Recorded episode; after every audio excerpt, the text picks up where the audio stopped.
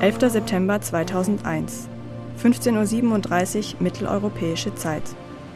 SWR 1 der Nachmittag.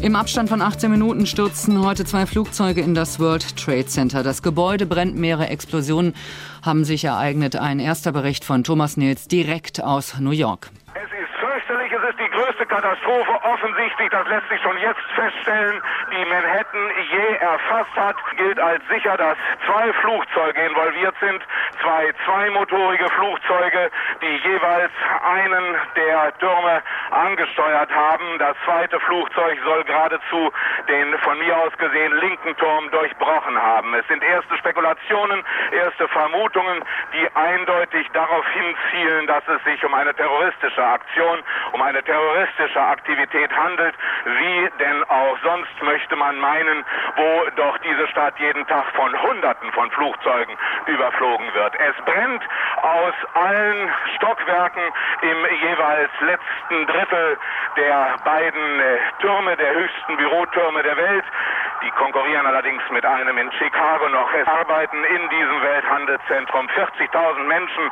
Es ist die ganze Stadt inzwischen verstopft. Das sagen uns die Kolleginnen und Kollegen der Radiokanäle, der Fernsehkanäle, die selbstverständlich umgeschaltet haben. Sie hören möglicherweise hier von meinem Balkon im 35. Stock den Lärm, das ist der Lärm der Löschzüge.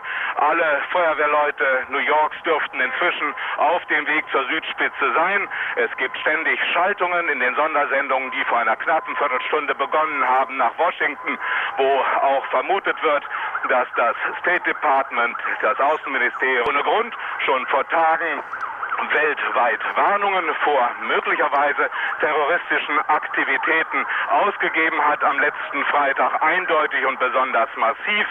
Es brennen beide Türme des Welthandelszentrums in Manhattan. Es gibt, wie gesagt, die Vermutung, dass zwei Flugzeuge möglicherweise, das mit allem Vorbehalt gesagt, nicht irrtümlich fälschlicherweise, sondern Selbstmordpiloten mit präziser Absicht sich die beiden Türme des 110 Stockwerke hohen Welthandelszentrums als Ziele auserkoren haben. Soweit Thomas Nils direkt aus New York.